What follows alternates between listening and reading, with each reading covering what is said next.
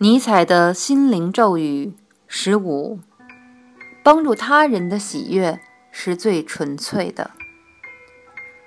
不快的原因之一是自己所做之事与其产生的后果没能帮到他人，所以有许多老人郁郁寡欢。而理应讴歌青春年华的年轻人们不悦的原因是自己还难以成为对社会有用的人，所以。欢乐永驻的诀窍，便是帮助他人，成为对他人有用的人。